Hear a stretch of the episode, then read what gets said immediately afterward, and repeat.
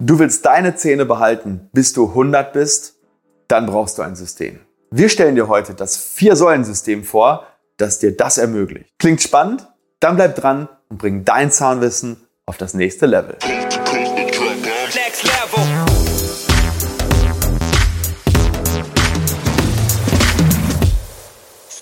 Hallo liebe Community, mein Name ist Dr. Stefan Helker und ich heiße euch herzlich willkommen bei der Audioversion unseres erfolgreichen YouTube-Formates Implatalk.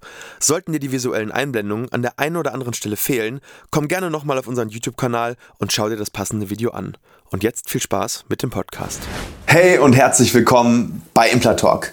Wie du vielleicht weißt, ist unsere Mission ja, dich schlau beim Zahnarzt zu machen. Aber leider reicht das oft nicht, nur schlau beim Zahnarzt zu sein. Du musst im gesamten Leben schlau mit deinen Zähnen umgehen. Und daher machen wir dieses Video und wir zeigen dir heute unser Vier-Säulen-System, welches dir erlaubt, wenn du es regelmäßig anwendest, deine Zähne zu behalten, bis du 100 bist. Glaubst du nicht? Okay, bevor wir zu unserem Vier-Säulen-System kommen, ja, was kann dazwischen kommen? Und es sind eigentlich nur zwei Dinge. Das eine ist deine Genetik. Das heißt, egal welches System du anwendest, deine Genetik kannst du nicht verändern. Und hier rede ich vor allem von der starken Veranlagung für das Thema Parodontose, also Knochenrückgang. Und hiergegen ist leider bisher noch kein komplettes Kraut gewachsen. Ähm, ich kann dir eins sagen, Klar, wenn du dieses Vier-Säulen-System anwendest, dann wirst du deine Zähne deutlich länger behalten, als wenn du es nicht tust. Aber ja, genetisch veranlagte Parodontose führt zwangsläufig bei vielen Menschen irgendwann mal zu Zahnverlust. Aber wichtig ist es hier, viel, viel Zeit zu gewinnen. Und der zweite Grund, ja, wenn du deine Fähigkeit einbüßt, die Mundhygiene gut zu betreiben. Und das ist natürlich nicht garantiert, bis du dann vielleicht 100 wirst, weil ja, es können Dinge wie Schlaganfälle, manuelle Behinderungen, ähm, generell die geistige ähm, Fähigkeit zu verlieren, dann seine Mundhygiene wirklich auch wertzuschätzen. Also ja, in der Regel ist es so, wenn du plötzlich auf Pflege angewiesen bist, dann haben die Menschen einfach nicht das gleiche Mundhygiene-Level ähm, wie gesunde Menschen. Ähm, aber selbst dann kannst du natürlich durch das richtige Umfeld und durch, ja, sag ich mal, gute Pfleger, die das dann eben machen, auch hier wieder Zeit gewinnen. So, wenn die beiden Faktoren aber keine Rolle spielen, dann ist die Chance wirklich hoch, dass du deine Zähne erhalten kannst, bis du 100 bist. Also, jetzt sagst du bestimmt, Stefan, jetzt erzähl doch endlich von diesem Vier-Säulen-System. Und dann würde ich sagen, okay, dann machen wir das. Wir legen los. Halt, stopp. Du glaubst doch nicht, dass du so einfach davon kommst, oder? Hast du schon den Like-Button gedrückt? Nein? Wusste ich's doch. Wir machen einen Deal, okay? Ich gebe in diesem Video wie immer alles. 100% meines Wissens. Und du sorgst als Gegenleistung dafür, dass der kleine Button unter dem Video schwarz bzw. blau wird. Alles klar? Okay, dann kann's ja losgehen. Viel Spaß mit dem Video. Also, um zu verstehen, warum Zähne überhaupt verloren gehen, muss man wissen, dass es auch hier eigentlich nur wirklich vier wichtige Gründe gibt für Zahnverlust. Das erste ist Parodontose. Knochenabbau. Haben wir gerade schon ganz kurz drüber gesprochen. Haben wir auch ein super, super gutes Video dazu. Verlinke ich dir wie immer einmal oben im i. Der zweite Grund ist Karies. Karies ist mittlerweile oder seit langem schon eigentlich der Hauptgrund für Zahnverlust. Parodontose holt aber auf und ist ähm, wahrscheinlich in den nächsten 30, 40, 50 Jahren sogar Grund Nummer 1.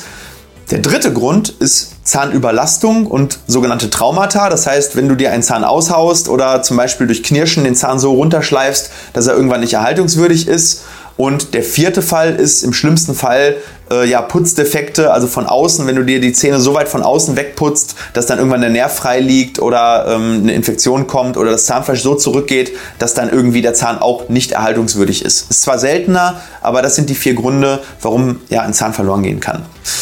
So, jetzt können wir einmal schauen. Also Parodontose, Zahnverlust durch Knochenabbau. Karies, Zahnverlust durch ja, dadurch, dass der Zahn wegfault Drittens Zahnverlust durch Trauma, also sprich rausfallen, abbrechen und dadurch dann eben nicht mehr Versorgbarkeit. Und ähm, ja, hier werden dann bei, äh, sag ich mal, wenn du zum Beispiel was abbrichst oder den Zahn runterschleifst, dann werden irgendwann Kronen notwendig. Oder wenn man gar nichts macht, dann kann irgendwann der Nerv offen liegen und dann wird eine Wurzelkanalbehandlung notwendig. So, dennoch muss man sagen, okay, die Ursachen 1 und 2, Karies und Parodontose, sind mit Abstand dominierend in der Anzahl der Zähne, die verloren gehen, als, als, als Ursache.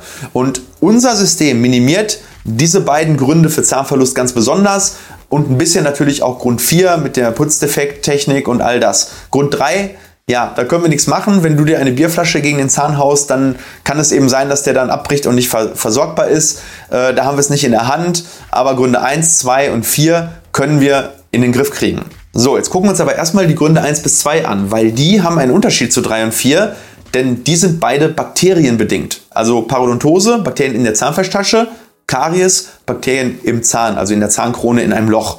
So, und bei Parodontose ähm, ist es so, dass die Zahnfleischtaschen mit diesen Bakterien voll sind. Und beim Loch ist es so, ja, das Loch im Zahn kannst du ja nicht mehr pflegen, weil da sitzen die Bakterien eben unter der Oberfläche und äh, bauen den Zahn durch Säuren ab. Ja, so, das heißt, im Umkehrschluss bedeutet das aber, wenn ich die Ursache beseitige, also die Bakterien in der Tasche oder die Bakterien im Zahn durch die Karies, dann beseitige ich auch die Ursache für den Zahnverlust. So, und deswegen ist die erste und wichtigste Säule, jetzt kommen wir eigentlich erst zum Vier-Säulen-System, die häusliche Mundhygiene. Und hier musst du folgende Sachen beachten, nämlich erstens ist es Pflicht, zweimal am Tag, zweimal am Tag, drei Minuten die Zähne zu putzen. Und ich empfehle dir hier vor allem eine Zahnbürste mit einem kleinen Kopf, der nicht so groß ist, weil du willst ja nicht das Zahnfleisch verletzen. Ähm, ne? Bringt dir nichts, wenn der Zahn 100 Jahre hält, aber das Zahnfleisch eben nicht. Ähm, und du willst dir natürlich auch keine Putzdefekte in den Zahn schrubben. Da sind wir dann schon wieder so ein bisschen bei äh, Grund 4. Ähm, ja, und hier haben wir aber auch noch ein detailliertes Video dazu. Das heißt, wenn du wissen willst, wie du die Zähne so putzt, dass du eben keine Schäden verursachst, dann verlinken wir dir auch dieses Video einmal oben im i. Und da gehen wir auf konkrete Putztechniken ein und vor allem auch auf falsche Putztechniken, auf das Schrubben und vor allem auch auf die falsche Zahnbürste, Zahnpasta. So, aber nicht nur das ist wichtig, es kommen noch zwei, drei weitere Sachen dazu, nämlich zum einen solltest du entweder Zahnseide oder wenn der Zahnzwischenraum ein bisschen größer ist, vor allem äh, Zahnzwischenraumbürstchen benutzen. Ähm, und das reicht, wenn du das einmal am Tag machst. Also Zähne putzen zweimal am Tag, Zahnzwischenraumbürstchen oder Zahnseide einmal am Tag. Und am besten ist es, ähm, wenn du dir da in der Prophylaxe bei deinem häuslichen Zahnarzt einmal Hilfe holst und die eben dir auch sagen, für welchen Zwischenraum sollst du Zahnseide benutzen und für welchen Zwischenraum solltest du eventuell Zahnzwischenraumbürstchen benutzen und vor allem auch in welcher Größe, weil je nach System gibt es manchmal 13, 14, 15 verschiedene Größen und wenn du die zu kleine Größe nimmst oder die zu große, hast du auch hier wieder ein suboptimales Ergebnis. So, Weiterer Aspekt bei der häuslichen Mundhygiene bei der ersten Säule ist das Thema Mundspülung. Auch hier macht es total Sinn, nochmal ein bisschen nachzuhelfen bei der Zerstörung des bakteriellen Biofilms, weil nichts anderes streben wir mit der häuslichen Mundhygiene an. Wir wollen den Biofilm, also die Bakterien, die sich auf dem Zahn organisiert haben und anfangen eben Schäden zu verursachen, immer wieder entfernen. Das ist wie Rasenmähen. Ja? Den Rasen musst du auch immer wieder mähen, weil der immer hoch wächst. Und je öfter und je regelmäßiger du das machst, umso schöner sieht der Rasen aus. In dem Fall ist, ist, der Rasen deine Zahnoberfläche. So, und entweder nimmst du hier normale Produkte, die du aus dem Drogeriemarkt äh, kennst, so Listerine und, und Elmex und, und was du alles kennst. Ähm, aber wenn du eine Neigung zum Thema Parodontose hast, dann empfehle ich dir, ähm, eventuell mal mit einer CRX-haltigen Spülung das Ganze zu versuchen. Und hier haben wir schon in vielen Videos eingeblendet. Ich mache es jetzt hier aber nochmal, weil dieses Video sammelt das ja alles so ein bisschen. Äh, kannst du entweder das Paro-X nehmen ähm, oder ähnliche Spülungen, die 0,06-prozentige Konzentration von CRX haben. Kurzzeitig als Kur kannst du auch 0,1 bis 0,2-prozentige nehmen, aber die verfärben eben irgendwann die Zahnoberfläche. So, und wenn du das alles beachtest, dann bist du schon verdammt gut mit der Säule 1 aufgestellt. So, wenn du weitere Tipps zum Thema Säule 1 hast, unten in die Kommentare, da sammeln wir und wenn du, sag ich mal, mit der Community in Kontakt treten willst, dann ähm, ist auf jeden Fall unten die Kommentarfunktion für dich super wertvoll, nicht nur zum Schreiben, auch zum Lesen, weil da unten schreiben die Leute alle ihre Tipps und was sie vielleicht noch für Lifehacks im Thema äh, Zahn-Mundhygiene ähm, gefunden haben. So, Säule 2. Und Säule 2 ist deine Ernährung und die hat einen ganz, ganz erheblichen Einfluss auf deine Gesundheit, aber auch auf die Gesundheit deiner Zähne. Und hier rede ich vor allem einmal Thema Säure und Thema, also Zucker und Säure. Das bedeutet, Zucker führt sekundär dazu, dass die Bakterien diese, ähm, ja, im Prinzip die äh, Kohlenhydrate schneller verstoffwechseln können. Zucker ist ein sehr also ganz kurzkettig. Dementsprechend äh, zum Beispiel Brot ist ja auch Kohlenhydrat, aber braucht deutlich länger, bis es verstoffwechselt wird. Ähm, und je, je längerkettig die Kohlenhydrate sind, umso länger braucht auch das Bakterium, um diese ganzen ähm, Sachen aufzuspalten. Und Zucker ist hier ganz besonders schlecht, weil die Bakterien können es sofort spalten, können sofort Säuren produzieren und das führt dann zu einem sehr schnellen pH-Wertabfall. Ähm, und dementsprechend sind eben zuckerhaltige Getränke und Speisen natürlich nicht besonders optimal, um deine Zähne lange zu erhalten.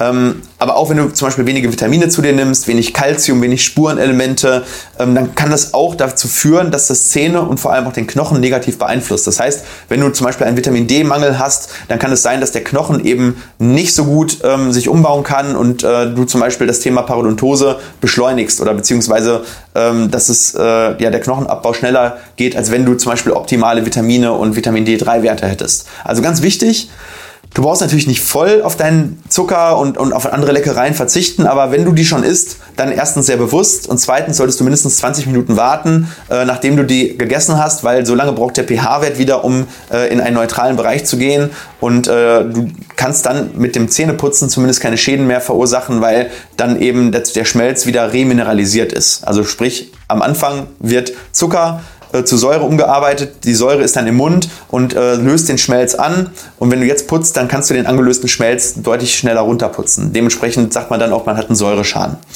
Ähm, so, dann das nächste Thema ähm, ist der Ernährung noch gar nicht äh, zur Sprache gekommen, nämlich das Thema faserige Nahrung. Wenn du sehr faserig ähm, dich ernährst, dann hast du bestimmt schon mal gemerkt, dass dir öfter mal Speisen in den Zahnzwischenräumen hängen bleiben. Und da musst du auf jeden Fall dafür sorgen, dass die nach relativ kurzer Zeit rauskommen. Weil klar, Zucker kann nicht hängen bleiben, weil der ist viel zu klein und, und da kommen die Säuren sofort.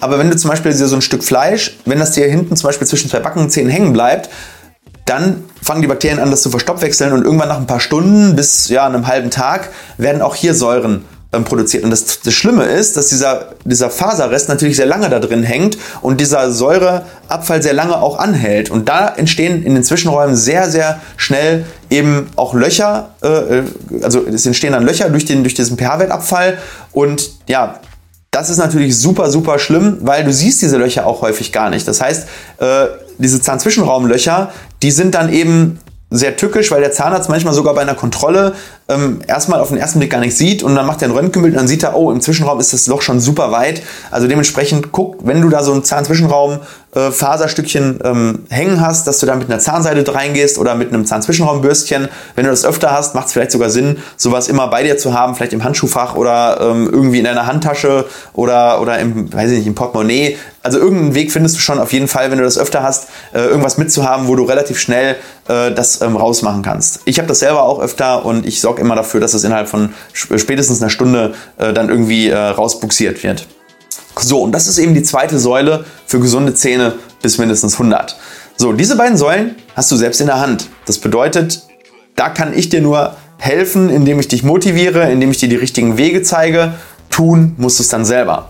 Die anderen beiden Säulen, die jetzt kommen, Säule 3 und 4, die finden in der Tat beim Zahnarzt statt. Und die dritte Säule ist die regelmäßige Kontrolle und vor allem auch das sofortige Reparieren von Schäden. Ich habe so viele Leute teilweise bei mir in der Praxis, die sagen, ja, das Loch ist ja noch klein, wie lange haben wir denn da noch Zeit?